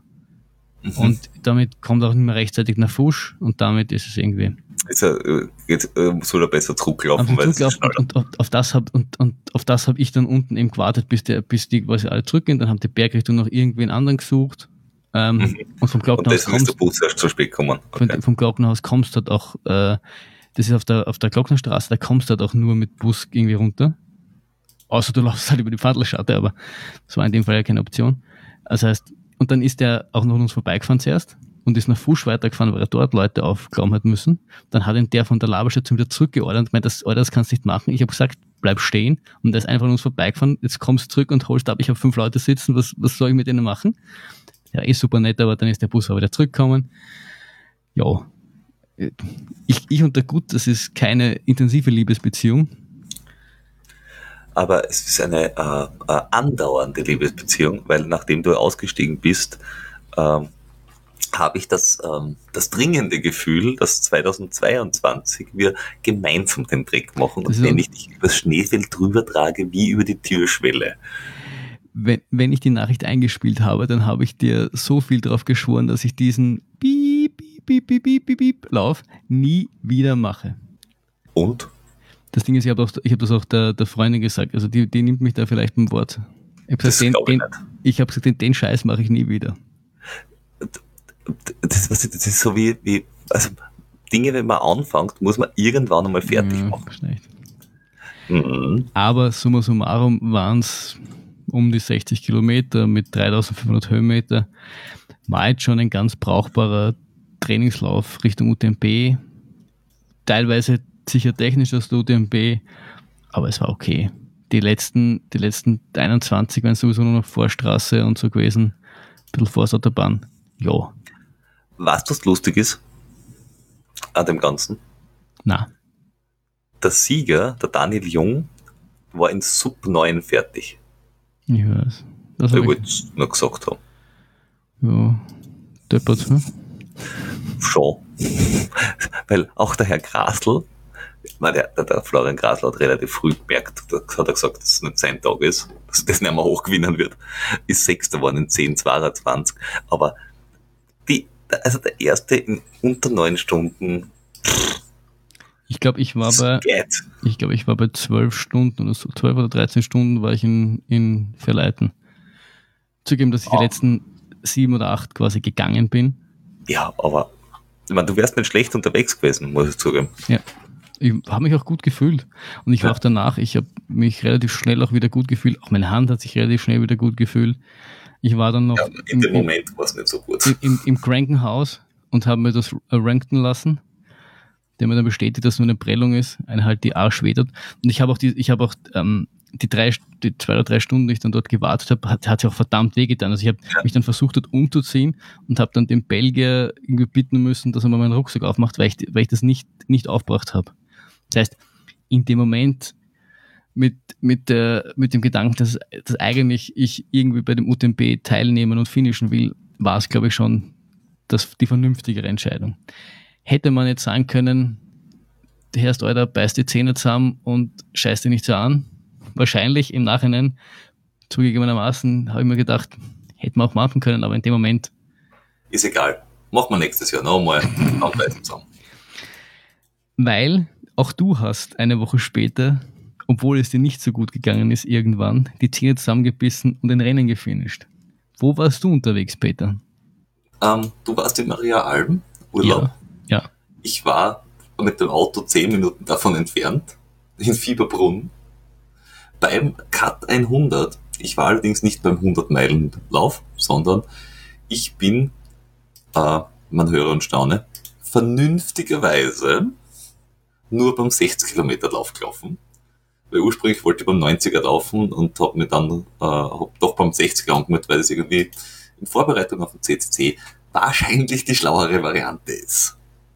Streicht das wahrscheinlich. Okay. Ziemlich sicher. Äh, die schlauere Variante ist. Und bin halt dort gewesen am Vortag, am Abend war noch, noch so ein bisschen, mitgeholfen, ein bisschen, gequatscht, ein bisschen Spaß gehabt. Äh, noch meinen Fanboy-Moment gehabt, weil ich die Marina Colassa getroffen habe, die ja die heilige Sandale an ihren Füßen trägt. Äh, und äh, wie beim Leben des Brian das Ganze über hunderte Kilometer macht.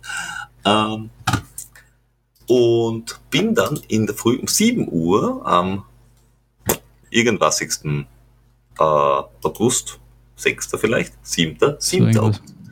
äh, losgelaufen und der Cut 100 ist eben auch eine sehr schöne Gegend. Du laufst äh, auf die Buchenwand, heißt das erste Teil, glaube ich, rauf. Buchensteinwand. Buchensteinwand, danke.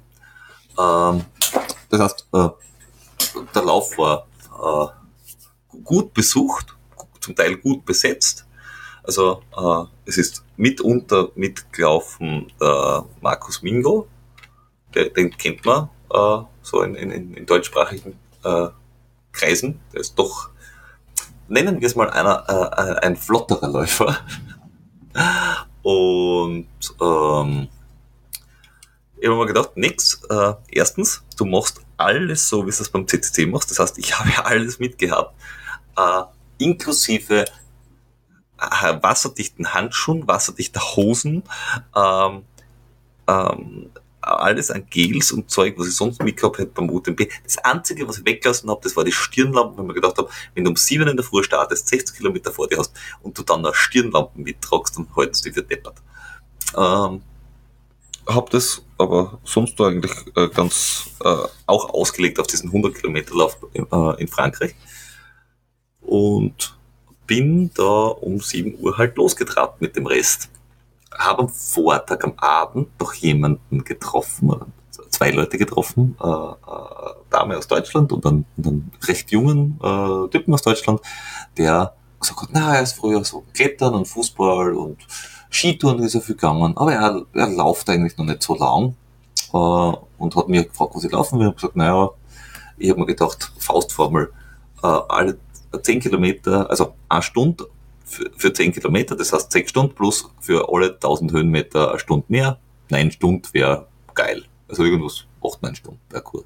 Und er hat gesagt, ja, nein, er hat sich auch das so mal jetzt überlegt. Ich habe so, 7, 8 Stunden wäre schön. Da habe ich gedacht, so, no, sportlich.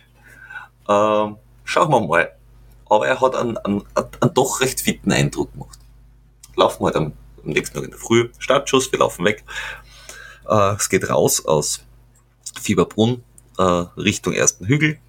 Äh, nach 600 Meter komme ich drauf, ich habe das falsche Programm auf der Uhr, drück ab, start die Uhr während dem Aufgehen neu komplett, denk mir gut, den ersten Push hast du schon draht, passt. So eine neue Uhr, das ist einfach viel zu viel Technik für dich. Die hat viel zu viele Funktionen, gibt's mir eine, die Start und Stopp hat. Ich, ich, kaufe mir so einen Wecker wie, wie der Flavor Flair, äh, Flow äh, von Public Enemies, also diese riesen Uhr, Ja. die man sich umhängen kann. Nein, du machst einfach so wie der Lazarus Lake, du kaufst einfach so eine billig, billig Dings, wo du nur auf Start drückst und dann fängt einfach zum. Ja, jetzt sowas in die Richtung, das wäre genau meins. Ähm, und dann habe ich gesagt, nix. Erster Anstieg, das sind so, weiß nicht, ich glaube 800 Höhenmeter gewesen oder, so, oder 700. Äh, du hast gesagt, CCC, erster Anstieg wird gegangen. Komme, was wolle, auch wenn es dir noch gut geht. Jeder Anstieg wird gegangen, mein Freund. Jeder Anstieg. Okay, aber äh, zumindest auch der erste, weil der erste ist der, den du eigentlich immer ganz gut laufen könntest. Ja. Und bin den gegangen, äh, war recht lustig, weil ich bin ihn zügig gegangen und habe während dem Anstieg immer wieder dieselben Menschen überholt und sie haben mich überholt. Je nachdem, ob es ein Grad mehr oder weniger an Steigung gehabt hat. Und einer hat mit mir zum Trotschen schon angefangen und hat das sehr lustig gefunden, wer gemeint hat, er kommt sich ein bisschen blöd vor, dass er neben mir läuft. Aber du, du bist halt groß und hast auch dementsprechend große Haxen, da ist das halt. Ja, und ja, es hat, glaube ich, wirklich lustig ausgeschaut, dass ich zum Teil Läufer überholt habe im Gehen. Aber wir sind das wirklich äh, nach oben gegangen, äh, war gar nicht so, also der, der Anstieg gar nicht so unsteil, äh, technisch ein Anstieg, nee, äh, es war halt ein, ein Skiwiesen, das du aufgegangen bist. Äh, also im, im, im, im, im, im Serpentinen hoch, äh, war super schön, da ist nachher die, die Sonne richtig rausgekommen. Zu dem Zeitpunkt war das noch echt cool, dass die Sonne rausgekommen ist. Hat sich dann im Laufe des Tages geändert, da war es dann nicht mehr so cool, dass die Sonne immer heraus war, bei 28 Grad. War gut warm. Ähm, und dann bist du da bei dem Jakobskreuz, heißt das Teil, glaube ich. So ein ganz großes beleuchtetes Kreuz oben. Und dann hast du den ersten Downhill. Da habe ich dann äh, ein paar Blitz gut gemacht und ist mir echt gut gegangen. Am Anfang hat es in mein, mein, meiner Ferse noch reingestochen hinten beim Downhill und mir gedacht, so, ah, verdammt, das hatten wir beim Training auch zweimal. Nicht gut. Ist aber nach ein paar Minuten weg und ist nie wieder gekommen. Ich bin sehr glücklich darüber. Gute Ferse. Gute Ferse. Äh, und du laufst da auch so eine Skipisten runter, da habe ich, hab ich gesagt, bisschen gut gemacht und dann den, die ersten Forststraßen Downhill runter. Äh, und ins erste Tal hinein und lauft halt so an der Straße entlang, also so parallel zur Straße, so ein Radl, Forstweg, Dingsbums, Schotterstraßenteil. Genau. Äh, bis zur ersten Labe hin. Ich habe mir gedacht, äh, wo verlierst du die meiste Zeit? Bei den Labestationen, also hingehen, Sachen nehmen und im Gehen essen, passt. Äh, gesagt, getan, alles erledigt, dann schaue ich noch aufs mein Handy, habe dann äh, über mein Handy äh, mitbekommen, also wir haben ja hin und her geschrieben und geredet, ähm, habe dann aber auch mitbekommen, dass ich vergessen habe, mein Tracking äh, zu starten, weil das hat mir jemand geschrieben und gesagt, ah gut, dann habe ich das auch noch gestartet. Äh, und dann ist es losgegangen mit der steinernen Stiege. Ähm, ein recht anspruchsvoller Aufstieg eigentlich, also recht steil, äh, sehr schmal, also so wirklich Single Trail an, an so einer an einem Bach entlang, also an, an einem Abhang entlang. Das heißt, du solltest irgendwie nicht runterfallen, weil blöd. Und irgendwann mitten bei diesem Anstieg äh, habe ich mir auch gedacht, äh, hoppala. Und bei dem Hoppala-Gedanken ist, bin ich mit dem rechten Fuß aufgestiegen und auf plötzlich ist der Weg mit meinem Fuß in den Bach abgerodelt. Und nachdem ich am Fuß dranhänge, halt ich mit. Äh, bin halt so zwei Meter oder drei Meter mal nach unten gerutscht in den Bach rein. Hab mir dann dort die Hände gewaschen, weil ich dreckert war und eh schon dort. Bin dann irgendwie wieder dort aufgeklettert. Äh, und haben gesagt, na so Scheiß, äh, geh weiter auf und irgendwann holt mich von hinten einer ein, äh, ein deutscher äh, Läufer, ich noch erfahren habe, der öfter mit Werner schon unterwegs war. Äh, und der meint, ja, na, der Anspieler war ganz, war gar nicht schlecht, aber irgendwann war da der Weg weg. Und ich habe gesagt, hm, wer weiß, kann ich das sagen, wieso? Ich wüsste da warum. Möglicherweise könnte sein, dass irgendjemand samt Weg Richtung Bach unterwegs war und das ist gar nicht so gut war. Also, dass man sich lustiger vorstellt, als es in dem Moment war. Aber das zeigt, dass nicht nur ich äh, mal so mich kurz querleg oder so irgendwie. Eh, eh. Aber was ich, Vielleicht mit, du mit, mit weniger äh, dramatischen Folgen wie ich, aber dennoch. Aber dennoch. Er hat nachher gemeint, das ist eigentlich unfair den anderen gegenüber, wenn ich einfach einen Weg abreiß. Äh, ich gesagt, naja, aber was kann ich dafür? Er hat gemeint, ja, aber dann bist du der Letzte, der ins Ziel kommt, wenn alle anderen ins Ziel kommen. Ich gesagt, ja, aber ich bin der Letzte von denen, die ins Ziel kommen. also. Du, du bist so wie der Franzose, du räumst einfach quasi nicht die Flaschen ab, sondern einfach den Weg ab. Hinter mir die Sinnflut. Also ist ja die eine andere Taktik, je nachdem, was für Rennen das ist, im ersten Kilometer ganz vorn laufen und einfach alle Brücken sprengen. Gewonnen! Gewonnen! Du bist der einzige Finisher. Passt. Aber da ist äh, dir ja eigentlich noch gut gegangen, oder? Es war gut gegangen. Äh, es war halt anstrengend und steil halt. Du bist, was nicht, Kilometer 25 vielleicht oder 20. Du kommst ganz rauf und dann rennst du oben entlang äh, zu diesem Adlers Point und echt eine schöne, also es ist kein Grad, aber so schön am Berg oben entlang und alles super. Und irgendwann rennst du Richtung St. Johann nach unten und es hat am Tag davor in der Nacht geregnet. Und das waren dann alles so, so irische Wiesen, mhm. wenn man in den Wald reingekommen ist. Es ist wirklich so 10, 15 Zentimeter gatschig und dazwischen nasse Wurzeln und nasser, nasser Waldboden. Und in diesem Wald drinnen sind da halt immer wieder auch Wanderer entgegengekommen und eine Wanderin kommt mir entgegen und ich sag Hallo und in dem Moment, wo ich Hallo sag, rutscht mir der Fuß auf einer nassen Wurzel weg und die nächsten Worte waren Huah, Huah, durch diesen Wald abi. Tänzeln ist jetzt vielleicht das falsche Wort. ich bin auf den Füßen geblieben. somehow. Elegant stolpernd. Elegant streich einmal aus dem Ganzen. Das war, ich bin irgendwie da drunter und bin Gott sei Dank nicht gegen einen Baum knallt. Äh, haben gedacht so, no, geht aber. Äh, lustigerweise auf dem Downhill habe ich wieder gut Zeit gut gemacht. Äh, Wundert mich jetzt nicht. Surprise, ja.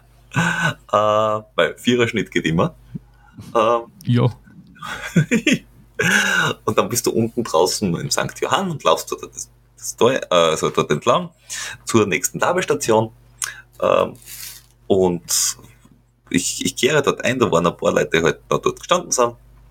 Äh, nimm mal eine, eine Wassermelone, sehe ich, ah, da ist ein Salz und strahme das Salz auf die Wassermelone drauf. Der Labestation-Mann schaut mir an und sagt, also da drüben wäre Gurken und ich habe schon viel gesehen, aber Salz auf Wassermelone und sagt, ne, das ist aus dem Ultra Runner Gourmet Guide. Neben mir stellen sie zwei hin und sagen, ah, eine gute Idee. Plötzlich um drei oder vier Leute Wassermelone mit, mit Salz gegessen. Du hast einen Trend gestartet. Ist gar nicht mal so schlecht. Aber ich habe es jetzt auch noch nicht ausprobiert. Ja. Den, den Schmäh hast du mir noch gar nicht verraten. Ist neu. Danke. äh, ja, und dann bist du in St. Johann äh, raus quasi. Und dann geht's hoch zum Kitzbühler Horn. Und die Strecke ging rauf und bei dir ging's bergab. Genau, weil es sind, ich glaube, in 8, 9 Kilometer sind es irgendwie 1200 Höhenmeter oder so, oder 1400, viel. Es, es geht einmal relativ, äh, es geht gemütlich los und wird dann immer steiler.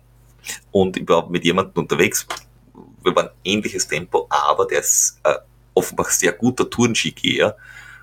Und den Tourenski-Schritt hat der an den Tag gelegt, auf da habe ich nicht mit können, habe halt äh, ziehen lassen langsam. Aber wir waren so in Sichtweite sicher sechs, sieben Läufer. Und ich schaue so nach hinten und auf einmal kommt ein Mädel daher, alle gehen und die lauft halt so und da ich mir, no, du hast noch mehr als 1000 Höhenmeter vor dir, laufend, Respekt. Äh, die ganzen Burschen da hinten gingen alle. Bin mir nicht sicher, ob das eine schlaue Idee ist.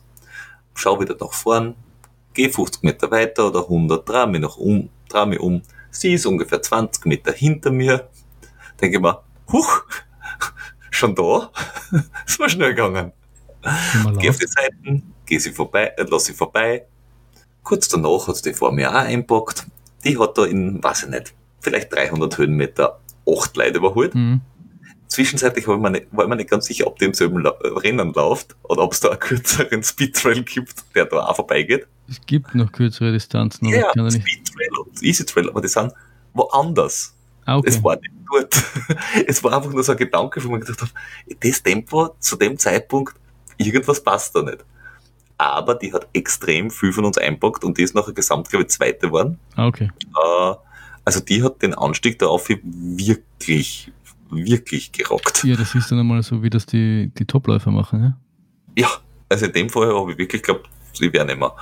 Äh, habe mich dann wirklich raufgekämpft und es war wirklich ein Kampf äh, mit zwei, dreimal stehen bleiben, kurz ausrosten. Äh, die Sonne hat hergenommen. Mir ist es nicht gut gegangen. Also nach oben hin, da habe ich mir dann echt gedacht, was, was tue ich hier, warum mache ich das, was ist das für ein Scheiß, muss das sein? Habt ihr das dann auch mitgeteilt? Ja. Nicht mit ganz so vielen Schimpfwörtern, wie ich dir das äh, mitgeteilt habe, aber dennoch. So, Kitzbühler Horn erledigt. Jetzt geht's, glaube ich, noch mehr runter. Hoffe ich. So, das sind die letzten paar Kilometer. Aber jetzt bin ich. Das ist kein Laufen mehr, das ist irgendwas, was ich da gerade tue. Ja, schön, schön, schön war es halt nicht. Ja, gut, was ist? Muss ja nicht immer schön Aber sein. Richtig. Und irgendwann dann war ich dann trotzdem auf dem Kitzbühler Horn oben. Ähm, habe mich dort hingesetzt kurz, dort habe ich das erste und einzige Mal eine längere Pause gemacht beim bei der Labestation, ich glaube, bin drei Minuten gesessen oder so, das war eh das längste, aber trotzdem eine längere Pause. Dann geht's eh nur noch bergab. Genau, weil dann geht's ja nur mehr bergab. Äh, bin aber oben weggelaufen und jemand ist vor mir gelaufen, also, also zwei Minuten vor mir weggelaufen, kommt mir plötzlich entgegen, sage ich, was ist denn jetzt los? Und der sagt, ah, Stöcke vergessen. ich denke mir so, huch, ah, danke, dra um, hol mir meine Stöcke, weil die habe ich auch liegen lassen. Super. Da sind, wir, da sind wir jetzt bei Kilometer 40 übrigens. Genau, da sind wir bei Kilometer 40. Das heißt, Halbmarathon noch. Hm. Äh, und eigentlich sehr viel negative Höhenmeter. Und du laufst dann da oben so ein bisschen hinüber zum nächsten Hügel und dann geht's bergab. Ja. Und dann kommst du drauf, die nächsten 15 Kilometer, das bergab geht, sind auf Forststraßen. Das ist bei Kilometer 20 mit dämpfte Schuhe vielleicht noch ganz geil. Nach dem Marathon, wenn es dann nicht mehr so gut geht, nicht. Gar nicht. Also da hab's ich auch schon nicht lustig gefunden. Äh, weil meine Schuhe halt so keine Dämpfung haben. Bist du wieder mit den Salomon gelaufen? Ich bin mit dem Speedcross gelaufen. Die, wie gesagt, im, im Wald und so weiter, alles total geil, aber Forststraßen runterheizen auf Dauer, das merkst du auf den Ballen. Ja, so, so Vorstraße, wir haben das ja, wir haben ja in der Mozart, in der Flotzart-Folge drüber geredet, das war, das war auch so Vorstraße. Das kann, halt, wenn es eine ungute Neigung hat und, und, und irgendwie doch ein paar mehr Steine drauf sind, kann das halt schon ungut werden. Mhm. Das kann dann auch recht den Stecker ziehen, motivationstechnisch. Äh, vor- ja, vor allem, ich wenn's so wie dir- laufen zu lassen. Ja, wenn es so wie dir dann auch nicht so gut geht. Es ist, nicht, es ist auch anst es ist anstrengend. Also es, es, ich glaube, das darfst du halt echt nicht unterschätzen. Ja, meine, me- meine Zeiten darunter sind jetzt auch nicht langsam, aber im Vergleich zu dem, was ich normalerweise auf Forststraßen laufen kann, war es halt überschaubar. Es war Ja. ja. nicht 5,30 oder so. Ja, für äh, Forststraße mit Gefälle ist es halt echt nicht schnell. Wurscht. Äh, bin das halt irgendwie runtergelaufen äh, und mit kleiner Gegenanstieg, was weiß ich, vielleicht 70, 80, 90 Höhenmeter. Ich habe die, den, der, der mit mir gelaufen ist, der mich stehen lassen hat, dieser äh, Tourengeher, Ja. hat bergab dann beim zweiten äh, Downhill hat er das schon gesagt, er hat gesagt, bergab bin ich halt einfach viel schnell für ihn. Und da sind wir ein bisschen gemeinsam gelaufen und dann habe ich laufen lassen und er hat nur gesagt, ach, wir sehen uns dann im Zoo, weil jetzt geht's ja eh noch mehr bergab. Ich habe ihm da tatsächlich wirklich erst im Zoo wieder gesehen. Äh, und habe aber die vor mir gesehen immer, bin aber, nicht wirklich näher gekommen. Die waren downhillmäßig ganz gut unterwegs. Und dann irgendwie zur letzten Labestation hin äh, Kopf unter Wasser gehalten und also da, du hast die letzten drei Labestationen schon versucht, alles zu tun, was an Kühlung geht und Ja. bei, jedem, bei jeder Kuhtränke hinlaufen und Wasser ins Gesicht und über den Kopf. Und dort sagt mir der Platz 21. Und ich so, aha, ist das gut? Und dann habe ich halt so ein bisschen gerechnet und gedacht, ja, mehr als 100 Starter eigentlich gar nicht schlecht. Und habe gewusst, okay, hinter mir sind zwei, überhol, jetzt will ich mich nicht mehr überholen lassen. Vor mir wird schwierig. Habe aber dann bei der letzten Labestation auch, ich glaube, eine Minuten nur Pause gemacht oder zwei. Dann ist einer hinter mir, den ich überholt habe, bergab eingekommen gerade und habe gedacht, okay, ich muss jetzt schnell weg, bevor der auch fertig ist. Mhm. Äh, dann geht's weiter runter, Forststraße, Forststraße, Forststraße, Asphalt. Uh. Super. Übrigens, der, der Anstieg auf das Kitzsteiner Horn 1340. Ja, der, der, ist, der ist wirklich äh, äh, knackig. Und dann laufst du unten wieder an der Straße entlang. Äh, äh, das, also dort tut's dann weh. Äh, Ja, das ist, das hast du bei solchen Rennen immer, weil das sind halt die Verbindungswege, die du brauchst, damit du zu den Bergen Genau. kommst. und hast ja- dann nochmal 150 Kilometer. Ja. Völlig unmotiviert. Kurz vom Ziel. Ja, ich sehe es. Die sind super. Also kurz vor Fieberbrunn. Mhm, ja. die waren ganz super. Da, da habe ich dann vielleicht doch ein bisschen geflucht. die brauchst du so wie. Und das war kein Laufen mehr bei mir, aber da, da war es dann bei mir eher schon ein irgendwie komisch fortbewegen Ja, in. Laufähnlichen Bewegungen. Ah, Da, da spürst du schon das Ziel und da fällt sich dann nur noch an, das ist eh klar. Ja, und vor allem, ich habe gesehen, die vor mir, die hole ich nicht mehr, den hinter mir wollte ich nicht einholen lassen, aber das, das hat's weh dann. Ja. Bin dann irgendwie ins Ziel äh, gekommen, äh, nach 8 Stunden 48, also meine, meine Zielzeit gut hingekriegt. Äh, äh, der Herr, mit dem ich gelaufen bin, äh, mit dem ich gegessen habe am Vortag, ist Vierter geworden. Oh, in sieben Stunden 30 oder so. Mit aufgeschlagenen Knie, weil es ihm zweimal aufgehauen hat und weil er ohne Rücksichtsverluste gelaufen ist. Und er hat sich am Vortag an einem Stand von Hoka, na von North Face, Schuhe zum Testen ausgeborgt. Mit denen ist er gelaufen. ja, kann man machen. Mit neue Schuhe einmal einen 60er laufen. Kann man Und machen. 60 ist jetzt nicht so lang, jetzt, jetzt tut er nicht so herum. Auf alle Fälle, äh, muss ich sagen, äh, altersklassenmäßig war ich glaube ich Sechster am Schluss. Also bin mit der mit dem äh, Testlauf so gesehen sehr zufrieden. Wie im war, habe ich mir gedacht, jetzt noch ein Marathon. Hm, schwierig. Ja, erstmal gratuliere. Tolle Leistung, nochmal gut durchgezogen, das ist ja auch mal was. Es macht dich, zu, ich, also ich habe dann irgendwann, wie du mir die Sprachnachricht geschickt hast und mir sie angehört, habe ich nur zu Irene gesagt, schau, er ist doch noch, er ist doch nur, nur ein Mensch. Er, er spürt auch hin und wieder, wenn er mal läuft. ist halt so. Und du musst ja rechnen, dass du auch vom Kopf, von der Geschwindigkeit, wie du es angehst, es ist ganz was anderes in Frankreich dann. Du bist doch lang, bist, du musst doch langsamer sein. Du hast, du hast jetzt auf die 60 Kilometer, 3000 Höhenmeter, du hast äh, auf 100 Kilometer 6000. Ja. Naja, wie war das? 100, äh, das heißt, äh, 10 Kilometer pro Stunde, pro eine Stunde auf 1000 Höhenmeter sind 16 Stunden ja. Zielzeit, oder? Wenn, ja. wenn, wenn die Rechnung so aufgeht, dann ja. Ja. Ja, das, dann bin ich alt. Aber das, aber, das würde, aber das, würde, heißen, bei 170 Kilometer sind das äh, 17 Stunden plus 10.000 Höhenmeter, müsste ich eigentlich in 27 Stunden im Ziel sein. Siehst jetzt da wissen wir, wann es da sein muss. Ich glaube, das ist ein bisschen unrealistisch. E, 25? ja, ich, ich mache so eine Grasel so 24, oder? Ja, genau, kann man immer mal machen. Ja, ja aber äh, wir haben beide unsere, unsere Vorbereitungsläufe ja. äh, mehr oder weniger gut beendet. Mehr oder weniger gut äh, erledigt. Die, das Training ist sort of abgeschlossen. Alles, was jetzt kommt, ist quasi nicht wehtun, bestenfalls. Ja, ich habe jetzt noch die Woche dreimal 10 Kilometer Läufe, glaube ich, im Plan stehen. Genau. Und, und, dann, dann noch zwei so Shakeouts nächste Woche und dann sind wir schon in Frankreich. Jetzt haben wir schon in Frankreich. Nur um da noch ein aktuelles Stimmungsbild abzugeben, ich muss sagen, so die Woche nach dem Gut ist mir schon ein bisschen der Stift gegangen und war schon so ein bisschen, oh mein Gott, auf was hast du dich da eingelassen?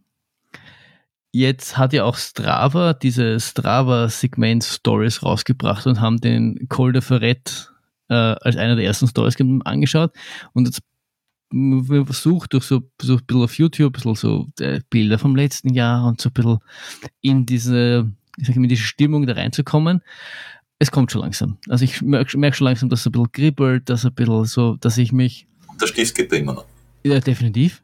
Def mehr, mehr, als, mehr als je zuvor. Aber dass ich so ein bisschen mental quasi mich anfange, darauf vorzubereiten, dass das echt eine, ein harter Brocken wird und dass da die mentale Challenge auf mich wartet. Ach, das werden wir gut hinkriegen. Ja, hoffentlich. Und wir haben es eh schon gesagt, das Ziel muss einfach sein, über diesen Col de Ferret drüber, nach Champelac und wieder raus. Wenn du das schaffst, 94 Prozent. Das ist so das, wo ich, wo ich genau. derzeit als, als oberstes Ziel ausgebe. Das erste Ziel ist, nach Courmayeur zu kommen, relativ unbeschadet und davor die Etappenziele über den Col de Bonhomme und über den Col de Seine drüber zu kommen. Ja, und dann De Ferret statt Federbett und ab geht's. Richtig. Ich habe heute, ja, ich habe heute eine Freundin, die, die, die das, das, das äh, Strava-Story-Dings geht das irgendwie drei oder vier Minuten, vielleicht wenn du es findest, es gibt es auf YouTube, kannst du es in die Shownotes verlinken. Und da haben sie dann unten das Höhenprofil aufgezeichnet, habe ich erklärt, ah schau, das ist der Col de Bonhomme und da geht's von der, und dann über Col de Seine und da geht's von, von Frankreich nach, nach Italien und so. Und sie war erstaunt, wie gut ich mich ausgekannt habe. Ja, brav, brav, gut vorbereitet. Ja, ich bin gut vorbereitet. Na gut. Wir werden uns das nächste Mal ja. dann auch quasi aus Frankreich melden. Wahrscheinlich Korrekt. davor, danach, währenddessen, wie auch immer. Äh, seid gespannt, verfolgt uns. Äh, wir haben sicher Live-Tracking, dass wir dann auf unseren Social Medias posten werden, damit ihr äh, den Peter und mich ähm, folgen könnt. Ich, du startest am 27. August in der Früh. Ich starte am 27. August um 17 Uhr. Ich bin in der ersten Startwelle. Äh, es gibt nichts mehr zu sagen, außer dass, dass wir hoffentlich ja, viel Spaß haben bleib, werden. Bleibt uns gewogen. Bleibt uns gewogen. Ich danke dir für wunderbare eineinhalb Stunden, Peter. Äh, wir Jawohl. hören uns das nächste Mal mit hoffentlich erfreulichen Nachrichten. Bis Servus. Bis dann. Ciao.